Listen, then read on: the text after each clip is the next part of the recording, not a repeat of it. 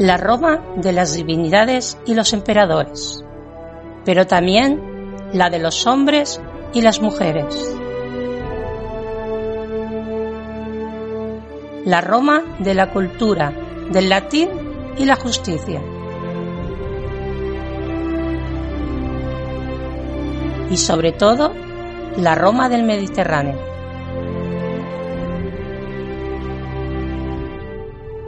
Bienvenidas, bienvenidos al Lignum en Roma.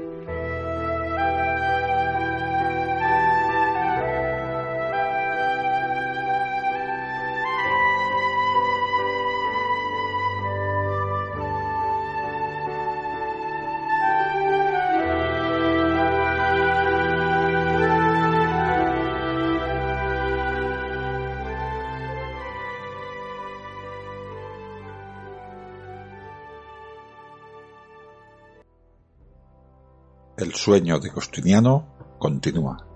Después de África, toca Italia. Roma, la cuna de la civilización romana, debe ser recuperada a toda costa. Tras lograr un éxito digno de los mejores generales, Belisario debe regresar a Constantinopla para callar los rumores que se vierten sobre él. De nuevo, Vitelio se convertirá en su sombra para protegerle de aquellos que envidian su fortuna. Un triunfo por las calles de la capital y una nueva empresa digna de los mejores. Italia espera, y con ella la vieja y antigua capital del imperio, la eterna Roma.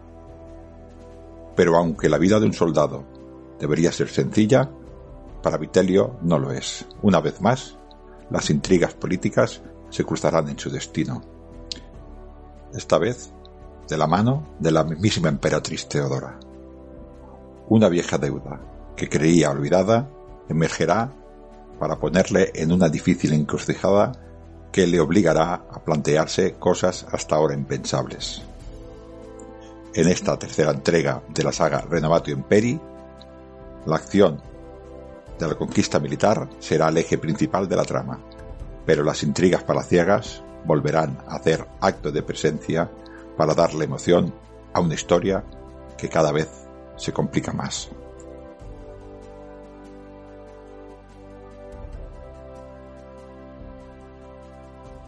Salvete, amigos de Roma. Este texto que os he leído es el que está en la contraportada de Roma Inmortal, de la saga Renovatio Imperi de mi compañero, eh, mi frater y mi compañero calamar, Sergio Alejo Gómez. Estamos de enhorabuena, pues ha publicado un nuevo libro. Esta saga de Robato Imperio consta de tres eh, libros. Uno es Herederos de Roma, el otro es Águilas en África y esta tercera eh, entrega es Roma Inmortal. Os dejo con una conversación y con la entrevista que le hice a mi compañero Sergio Alejo Gómez sobre precisamente su obra. Espero que disfrutéis el programa.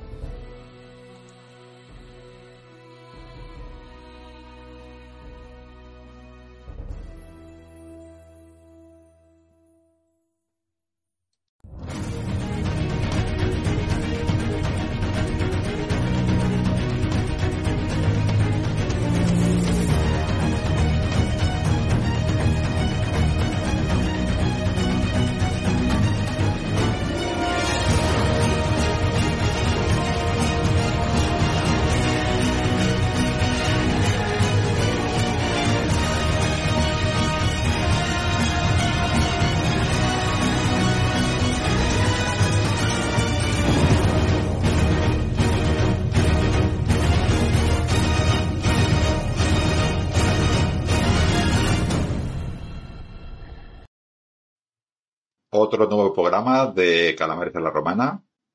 Este es muy, muy, muy especial. Estoy en estos días eh, en el que cuando yo era pequeñito, cinco o seis añitos, yo iba a comparar la leche entera al vaquero. y mi madre eh, ponía la leche a hervir y yo olía esa leche por la mañana y sabía que al día siguiente eh, mi madre iba a hacer pastas con esa, con la nata de esa leche, ¿no? Pues ese olor a nuevo, ese olor a premio, esperando, es el que siento hoy porque mi compañero eh, Sergio Alejo Gómez ha sacado ahora mismo, creo que ayer mismo, ahora no lo contará él, eh, su nuevo libro que está dentro de la saga Renovatio Imperi, ¿no? Eh, voy a llamar a filas a nuestro calamar favorito, a menos mi calamar favorita. ¿Cómo estás, calamar? ¿Qué tal, Calamar Mayor? ¿Cómo estás? Eh, un placer estar aquí contigo de nuevo en el canal para hablar de una primicia literaria, que eso también nos gusta, nos encanta en el canal, ¿verdad? Hablar, y si son nuestras, mejor. No, no, sí, sí. A mí la verdad es que eh, igual, ¿te acuerdas que hace mucho hicimos lo de Aliso conmigo, que fuiste, que yo fui, que tú fuiste lector cero, yo también fui lector cero de tu libro y quedé encantado. Ah, había leído los dos anteriores porque, como hemos dicho, esto es una saga, ¿no? Eh, las de Herederos de Roma y Águilas en África, pues esto es eh, Roma, Roma inmortal. Yo me acuerdo que te decía, quiero ver, Sergio, quiero ver estas águilas de Roma quitándole la Roma, la ciudad inmortal, a los ostrogodes. Oye, y lo he visto. ¿Y qué te ha parecido? ¿Lo has vivido, lo has experimentado bien? ¿Te has notado como si estuvieras allí entrando por la inmortal y ciudad eterna de Roma, la gran urbe, la urbs, y te has sentido como si estuvieras ahí al lado de Belisario y decir, joder, qué alegría entrar en la Roma que nos arrebataron hace ya tantos años y hemos venido a recuperarla. Ya te digo, eh, Sergio, la, la, la, la carne de, avestruz, no de pollo, de avestruz se me puso. La piel de avestruz. Eh, sí, es increíble. Desde luego la, historia que narras para ir a Roma es increíble, ¿no? Eh, pero vamos, antes de llegar a Roma, tenemos que salir de Cartago. Eh, Sergio, y un poquitín, eh, la historia empieza creo que es en el 534, allá a finales de año, ¿no? Y eh, vamos a empezar ya a decir un poquitín, nuestro Belisario, nuestro protagonista, va hacia Roma, ¿no? Ah, hacia Roma, perdón, hacia la nueva Roma, hacia Constantinopla. está mal mirado, ¿no? ¿No decían que era como César, que quería ser rey? Eso decían las malas lenguas, ¿no? Y evidentemente, pues en, la novela, pues hay que hacer ahí con esa parte, ¿no? Porque tal como acabó Águilas en África, que dejó pues la campaña en África, en el reino vándalo, el antiguo ex reino vándalo, ¿no? Ya provincia romana, pues la dejó como un poco así en el aire, ¿no? Que iba a suceder con cómo quedaría la situación, ¿no? Una vez los romanos reconquistan aquella gran provincia pues evidentemente siempre surgen las, las envidias. Ya cuando hablamos de Belisario en, en, los programas que hemos hablado, en la Biblioteca Perdida, en todos los canales donde hemos hablado de Belisario, con Edu en Gloria de Roma, siempre decíamos lo mismo, ¿no? Que, ese genio militar, esa figura de, de Belisario, pues eh, despertaba sobre todo las envidias de los que no, de los que le envidiaban en el sentido de que siendo tan joven y siendo tan capaz, había conseguido tanto con tan poco. Es que esa es la frase de Belisario, ¿no? Lo que define, ¿no?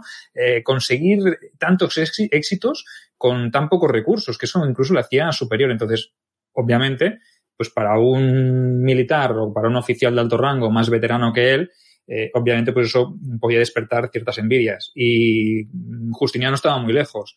Y mientras Belisario no estaba allí para defenderse, porque estaba en África conquistándole una provincia entera, eh, esos se encargaron de decirle a Justiniano, oye, ¿y si este tío ahora se quiere quedar la corona de África porque es una provincia muy importante y que puede proporcionar muchos recursos?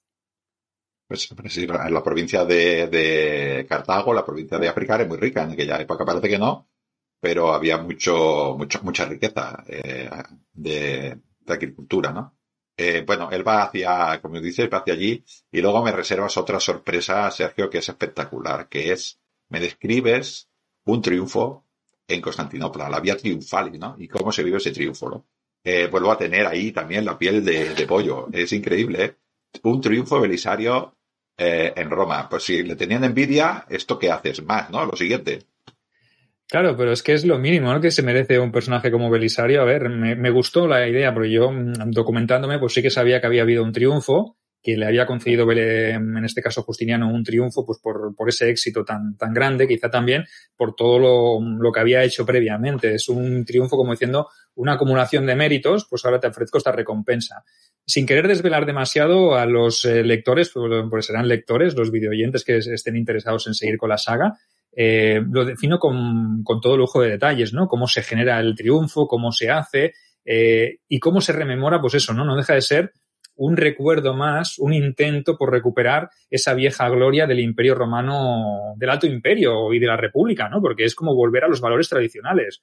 No sé tú si lo viste así, tiene sus diferencias, evidentemente, ¿no? El tiempo y la distancia que hay entre los triunfos de la República y estos triunfos, pues son, ha pasado el tiempo, pero se intenta mantener esa esencia que yo creo que es importante captarla. Yo vi ahí entrando por la vía triunfal, por la puerta triunfalis, esperando allí en el templo de Belona, en el caso de Roma, a nuestro Publio Cornelio Escipión el africano cuando le dio caña en Aníbal, en la batalla de Zama, yo vi a tu, a tu Belisario exactamente igual. Es, es una escena, es una escena espectacular, ¿no? Eh, que quiero decir que es, es, se tiene que leer. Yo cuando la leí digo, Sergio, te has pasado siete pueblos, ¿eh?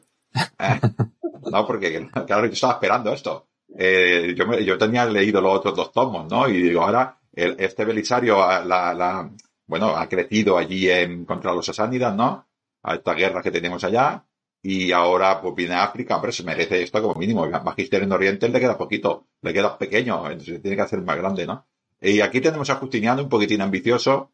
Eh, yo, hay una reunión también que encuentras, bueno, así medio medio, tampoco se revela mucho, sin desvelar mucho, pero cuando esos nobles de la corte de Constantinopla se huelen que Justiniano quiere hacer precisamente el nombre de tu serie, la Renovatio Imperio, ¿no le temblarían las piernas por el oro? Claro, es que son muchos recursos. Eso yo me encargo de definirlo también en, el, en, el, en la novela, porque incluso en la saga, ¿no? Porque te das cuenta de que realmente la empresa es ambiciosa, ¿no? Y realmente Justiniano en estos momentos, pues el imperio sí que tenía sus historias. Pero tú imagínate lo, lo, lo a cuenta que le puede salir pagarle la paz a los persas sasánidas para conseguir lo que quieren conseguir en, en Occidente, ¿no? Le tiene que salir rentable y además no duda en estrujar en su momento a los nobles y provocar luego todo aquel episodio de los disturbios de la Nika que narré en, el, libro anterior, ¿no? Entonces, hay como un malestar, pero incluso ahí sigue estrujando porque es un hombre mmm, no ambicioso, sino que él está deseoso de recuperar esa gloria pasada, ¿no? Es como diríamos, como diríamos nosotros, un, un nostálgico, ¿no? De, del, del, antiguo imperio unificado, ¿no? Es lo que quiere, crear él. Él quiere recuperar Roma para los romanos. No, no, eh, sí, sí, sí, no. Eh, es eh, esta, esta historia, ¿verdad? Lo que dices de pagarle a la paz a los sasánidas, claro, tienes que justificarla muy bien, ¿no? Y esta expansión que hizo fue, la verdad, que, que, fue bastante grande. Yo, para nostálgico, vamos a hablar de tu protagonista que es Epitelio. Este sí que es nostálgico. Justiniano es nostálgico, pero Vitelio, protagonista masculino de la historia, hay una femenina que es más potente todavía que, que este, ¿no? Pero este es nostálgico, nostálgico. Sí, porque es un personaje que evoluciona a lo largo de toda la, de toda la novela. Aparte, en esta tercera entrega eh, es un cambio total. O sea, aquí vamos a ver a un Vitelio que ya está, se encuentra con situaciones bastante complejas, muy, muy complicadas, ¿no? Y donde sus valores y sus principios eh, se tienen que anteponer a sus obligaciones. Entonces aquí crea, le crearé un dilema, pero, pero brutal, un dilema de los que tú puedes pensar, joder, qué cabrón, pobre Vitelio, ¿no? No, pero, no, sí, lo pensé, Sergio, lo pensé.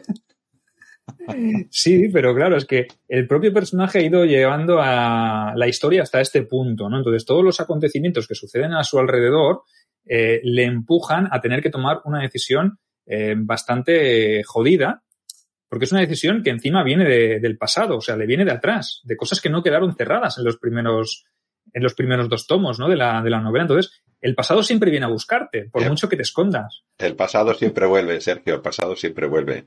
Eh, aquí me interesa, es muy interesante esto que has dicho del pasado, eh, y vamos a, vamos a aparcar aquí un poquitín sin, de, sin realmente dejar aparcado el tema, que es eh, la potencia que, se, que yo ya te dije y que tú también dijiste en las otras presentaciones, ¿no? De los dos anteriores libros, ¿no? De Águilas en África y de Herederos, el primero. Y el segundo um, es Teodora, la, la mujer de Justiniano. Aquí ya la destapas del todo. O sea, aquí hay unas mujeres que son protagonistas que van haciendo esta, esto, voy hacia allí, vengo hacia aquí, ¿no? Y aparecen estas mujeres y, y son muy importantes en la historia, ¿no? Son muy potentes, ¿no? Todas ellas, realmente, desde la mujer de, de Vitelio, de la pobre Aridai, ¿no? que sufre una transformación que quizá en el primer libro no, no tiene un protagonismo demasiado elevado, pero sí que en el segundo ya adquiere algo más y en este tercero pues se le ve el, el, el poder y la influencia que tiene, ¿no? Realmente pero mm, desde esa bondad, ¿no? Desde esa ingenuidad, desde esa inocencia y desde ese apoyo a las decisiones de su marido, ¿no? Entonces, Aridai juega un papel muy importante, pero sin duda la que se lleva la palma por encima de todos los protagonistas masculinos de todas las novelas de esta saga es Teodora, porque Teodora a mí me parece un personajazo, pero ya en sí seguramente la historia que nos ha llegado de Teodora tiene que ser tan, tan, quizá tan equivocada o tan manipulada pero en el fondo tiene que tener algo de verdad. Y yo he querido utilizar a esta Teodora para darle eh, la potencia que yo creo que debió tener en su momento, ¿vale? A ver, la gente puede decir, es que claro, tal como la pintas, Justiniano parece un, un matao, un, un calamar, ¿no? Que se deja influenciar y se deja pisar por, por ella, pero no, al contrario. Yo pienso que, que se, se, se combinan muy bien, ¿no? Porque tanto Justiniano como Teodora cumplen cada uno un papel y Teodora en ningún momento quiere sobreponerse a su marido. Yo pienso que, queda bastante claro en la novela. Tú que la has leído, sí, pues, sí, sí. en la Teodora, se puede ver, ¿no? Sí, Teodora es una mujer de armas tomar, pero siempre fiel a Justiniano. No se le ve en tu el protagonista, que en la realidad no lo sé, no, pero en tu ficción es siempre fiel a Justiniano. Incluso hace cosas a favor de Justiniano que Justiniano no sabe, pero, pero, pero sí que las hace pensando en él y en el imperio. O sea, a Teodora se le ve una mujer eh, muy inteligente que sabe, eh, que sabe manipular. Eh, a mí lo me gusta mucho lo de Aridai que has dicho de esa inocencia. Es cierto que siempre hace caso a su marido, pero aquí haces una, una cosa muy bonita que a mí me gusta mucho, porque ya sabes que a mí me, gusta mucho escribir sobre, sobre la vida de la mujer en la antigüedad, ¿no? Que es, aun teniendo esa inocencia, sabes siempre dónde está, qué lugar ocupa y, cómo tiene que comportarse. Y tampoco se deja engañar por mucho que, que la intentan. Un poquitín no decirle las cosas a medias, ¿no? Ella sabe perfectamente el lugar que ocupa y lo que están haciendo con ella. Hay, un, hay una escena que no, vamos a desvelar demasiado, pero es casi al final del, libro, la última parte del libro, en la cual habla con Teodora, Aridai, y diréis, hostia, ¿cómo que Aridai habla con Teodora? Bueno, lo tendréis que descubrir porque es una historia bastante, eh, ¿cómo diríamos?, liada, ¿no? Eh, que acaba, pues, eh, estando ella en contacto con, y hay una, cuestión de religión, de dioses, eh, de fe. Y es brutal, claro. Yo cuando la dije, hostia, es que me salió, me salió, dije, ¿cómo, cómo puedo explicarlo para que se vea pues los dos tipos de, de que pueda haber o qué puede, cómo puede defender cada uno su, su credo y su creencia sin mostrarse irrespetuoso contra, con la otra religión, ¿no? Entonces, en un mundo, en un mundo, sobre todo el, romano de ese momento, eh, católico, ortodoxo, eh, que había o estaba muy en boga el tema de las herejías y todo, ¿cómo puede convivir o cómo puede entender, en este caso Teodora, la mentalidad religiosa que puede tener Aridai, que está orando a un dios que es de origen persa, ¿vale? Porque Aridai reza a los dioses Aura Mazda, ¿no? Entonces, eh, esa, esa, yo quise mm, contraponer dos, dos mundos pero dos mundos desde el, desde el punto de vista de dos dioses o de dos religiones, pero en las que cada uno puede explicar lo que quiera y hay un respeto. Entonces yo, esa, esa, esa escena me costó bastante elaborarla, eh, pero bueno, ahí se ven dos mujeres, dos caracteres diferentes pero dos fuerzas de la naturaleza, porque, a ver, no va a ser todo un mundo de hombres, sino es, es imposible creer que solo los hombres hicieron grandes hazañas. Sí, evidentemente, pues porque los, los, hombres eran los que combatían y guerreaban, pero hay cuestiones que van más allá de la guerra, ¿no? Que es la, la, el respeto, la convivencia, los valores, los principios, y en este caso las mujeres lo representaban. Sí, sí, sí. Además, eh, Justiniano sin Teodora no, no creo que fuera el mismo, ¿no? Igual que Vitelio sin Aridai tampoco es el mismo en tu novela, con lo cual eh, siempre la historia del hombre y de la mujer es la misma, con lo cual no se puede entender uno sin el otro y el otro sin la una, ¿no? Eh, volviendo, eh, me ha gustado mucho esta vez, le hace mucha importancia. Lo que ha dicho Sergio de, ahora me ha venido a la cabeza, de Aridai en el primer libro. Es cierto que Aridai en el primer libro no sale mucho, pero es la motivación de, de, de Vitelio en todo el libro.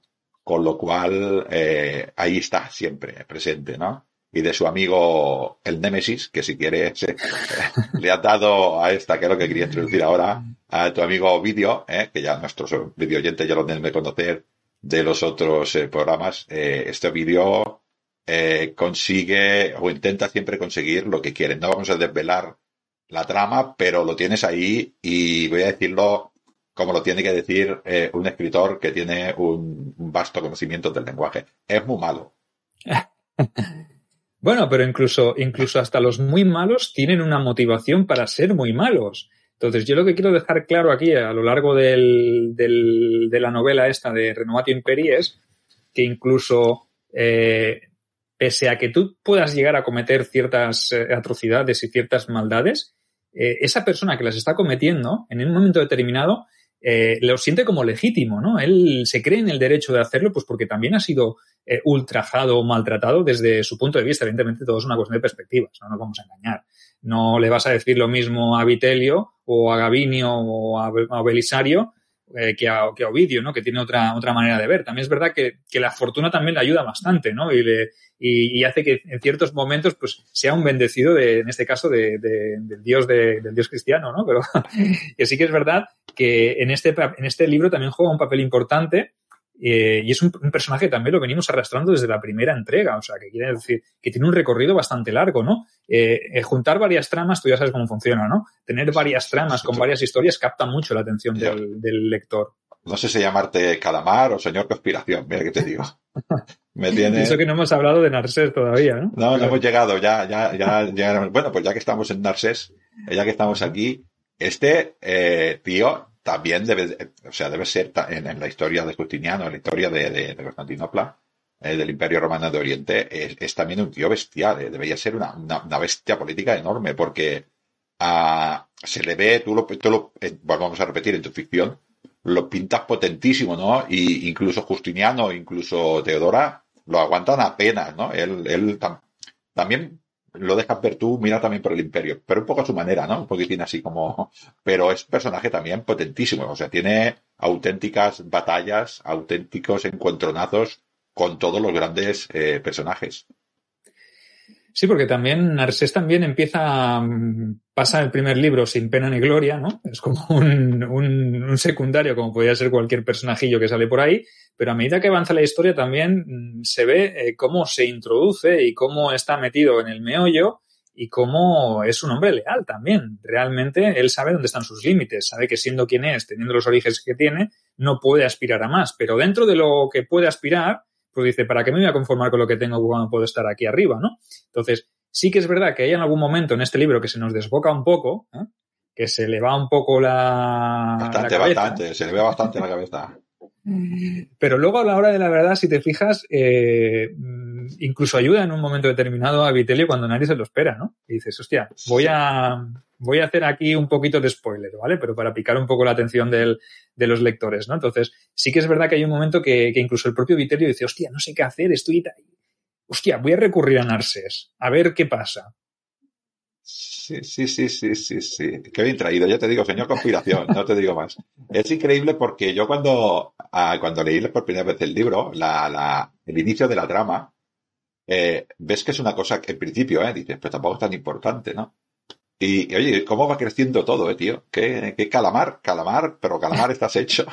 ¿Cómo va creciendo todo? Y, y va, se empieza a desarrollar la, la, trama, la trama, la trama, la trama, y dices tú, pero ¿cómo puede dar tanto esto? Y luego además tienes una cosa también muy mala tú, Ainara, en este caso, que dice, ahora lo cierra. No, vuelve otra vez. Ahora lo cierra. No, vuelve otra vez. Y me, me lo hiciste dos veces, creo. Bueno, pero es que esto es la, propia historia que fluye, ¿no?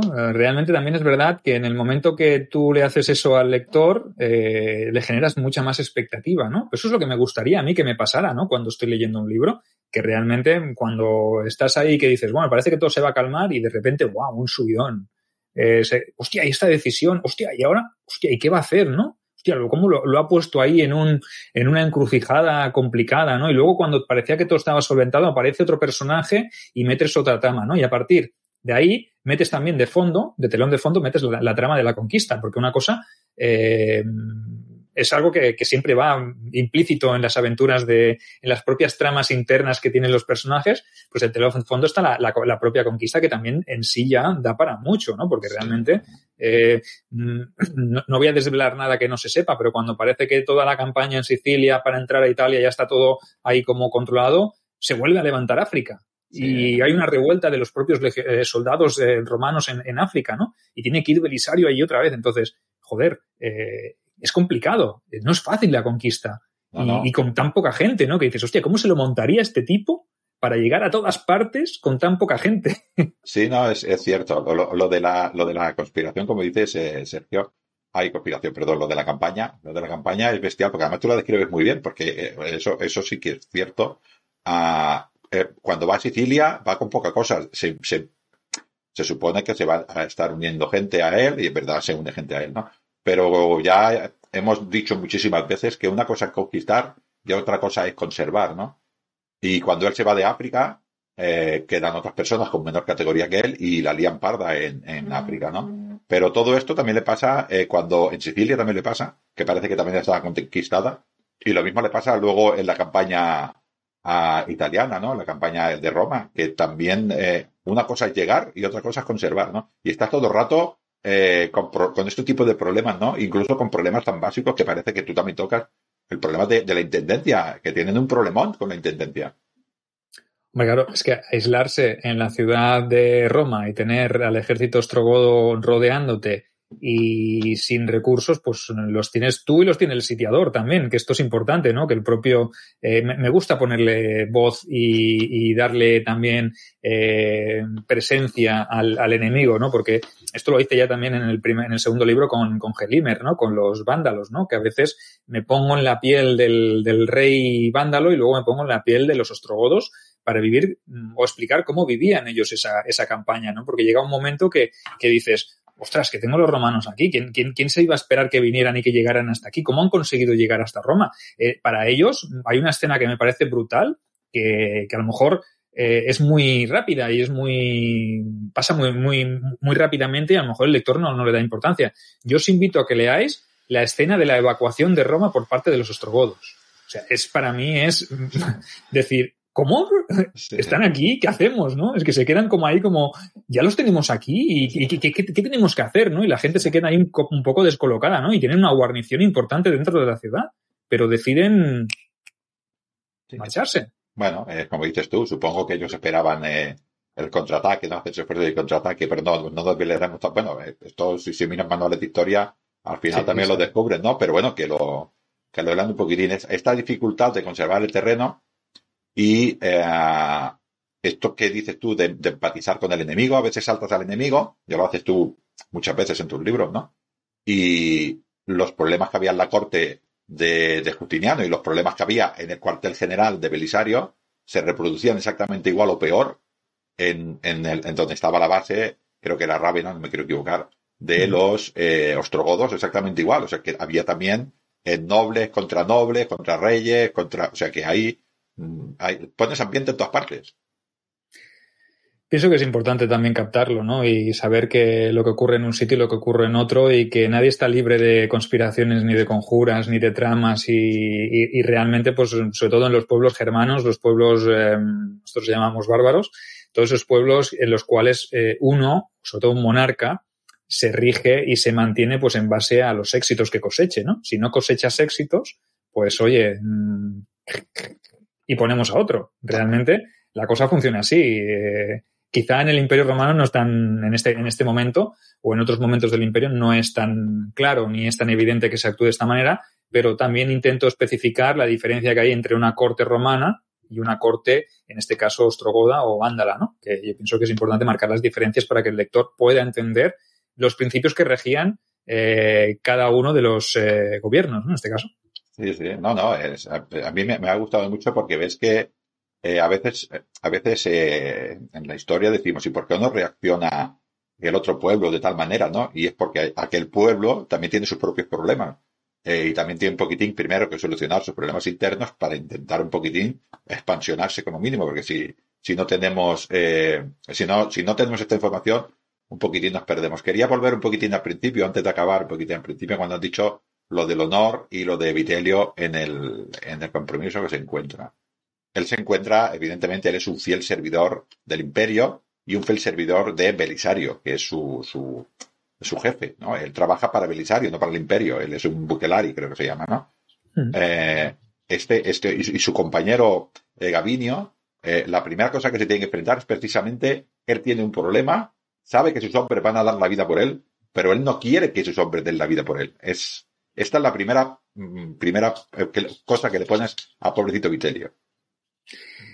Sí, porque realmente es una situación personal, ¿no? Es una situación que le afecta a él y no quiere que los demás eh, paguen los platos rotos. En este sentido, eh, por mucho que Gavinio eh, es un personaje muy, muy leal a él, es su lugarteniente, es uno de sus tribunos, bueno, Vitelio dice, esto es una cosa mía, es una cosa que yo tengo que resolver y evidentemente no puedo pedirle a nadie que lo haga por mí y ahí pues eh, se ha encontrado pues con, con, un personaje como Gavinio que le va a decir me parece perfecto lo que pienses pues que yo decido si me quiero implicar o no me quiero implicar entonces claro mi lealtad es hacia ti no y yo sé que tienes un problema tú eres mi comandante y yo lo que voy a hacer es ayudarte a salir eh, de esta en la medida de lo posible y haré lo que lo que quiera y, le dice y le dice Vitelio, bueno, pues no, no te metas. Y le dice Gavinio, vale, vale, lo que tú digas. Me vas a decir tú lo que tengo que decir, lo que tengo que hacer o no tengo que hacer, ¿no?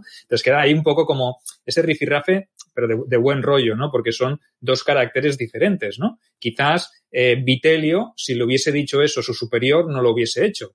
Pero Vitelio no es Gavinio. Y Gavinio tiene su propia manera de pensar. Entonces, me parece que Gavinio es un personaje que en este, en este tercer libro también adquiere una importancia más relevante y me gusta porque tiene un carácter pues como, como más, más cómico, más eh, sociable, más agradable, ¿no? Y más simpaticote, ¿no? Aunque Ovidio siempre le llamará el perro de, el perro de Vitelio, ¿no? Sí, que le llama sí, así. Sí, así le llama. Su sí. perrito faldero, ¿no? Le llama así.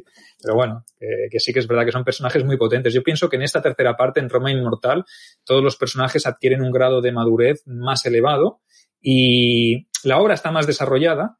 Y en este tercer libro, pues me he podido centrar en darles más eh, un horizonte más amplio, ¿no? Para que, que de, de, demuestren, enseñen todas sus virtudes y todos sus defectos. Porque no solo es de virtudes, sino que hablaremos de defectos y de debilidades, que eso también es muy importante. No, sí, es cierto que los personajes Sergio evolucionan.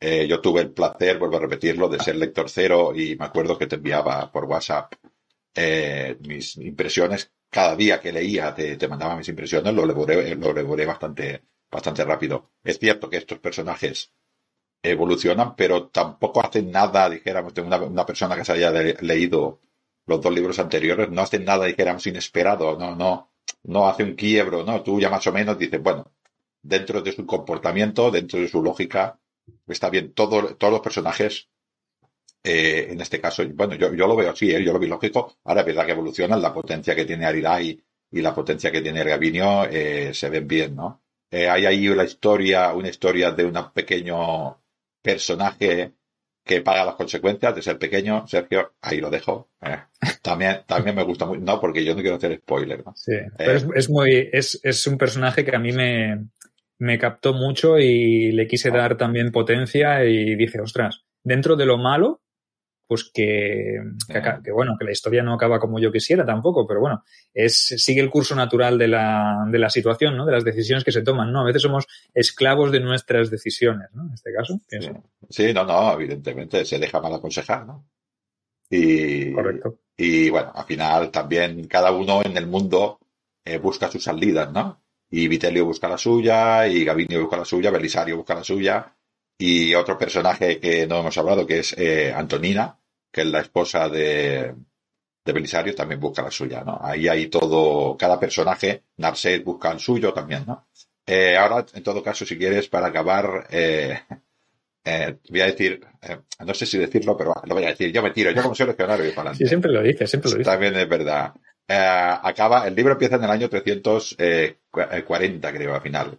No, perdón, 34 y acaba en el 40, son seis años de, de, historia, ¿no?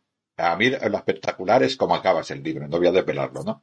Pero acabas en una ciudad que me, me hace mucha gracia porque se llama Sergiolópolis. Sergio, Sergio Sergiopolis. Sergiopolis, sí.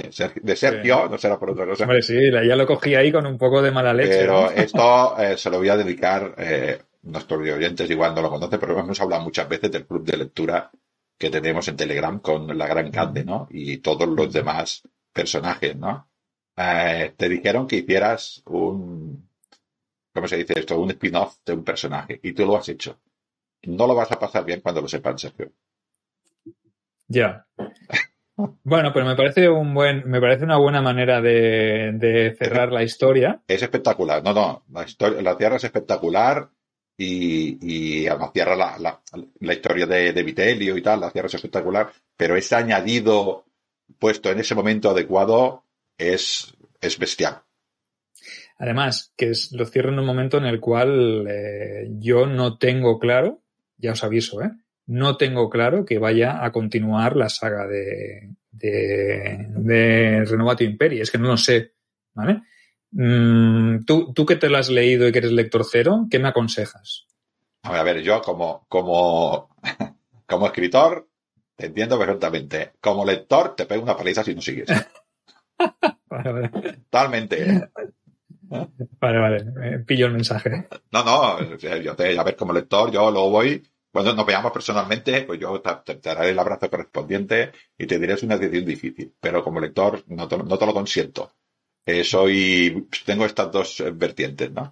Eh, bueno, eh, ¿quieres eh, decir alguna cosa para que nuestros eh, oyentes eh, se queden un poquitín picadillo? ¿Alguna cosa del libro? ¿Algo, algo que tú creas que, les puede interesar?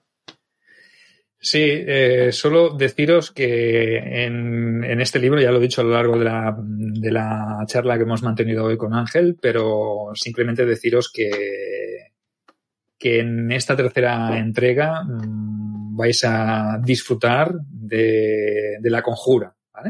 De la conjura y de la conspiración. Además, vais a disfrutar de la guerra, ¿vale? y del proceso de, de conquista de, en este caso, de, de Italia. ¿vale? Define eh, la, la, conquista del reino ostrogodo por parte de, de, Belisario en esa primera fase, en esa primera guerra gótica. ¿no? Pues sabéis que hay varias y que la cosa no acaba aquí. ¿no? Ya habéis leído, ya habéis visto y habéis escuchado los podcasts y las conferencias que hemos hecho sobre Flavio Belisario, sabéis de qué va el tema. ¿no? Pero sí que es verdad que aquí hay intensidad, hay violencia, hay amor, hay pasión, hay decisión, hay miedo, ¿vale?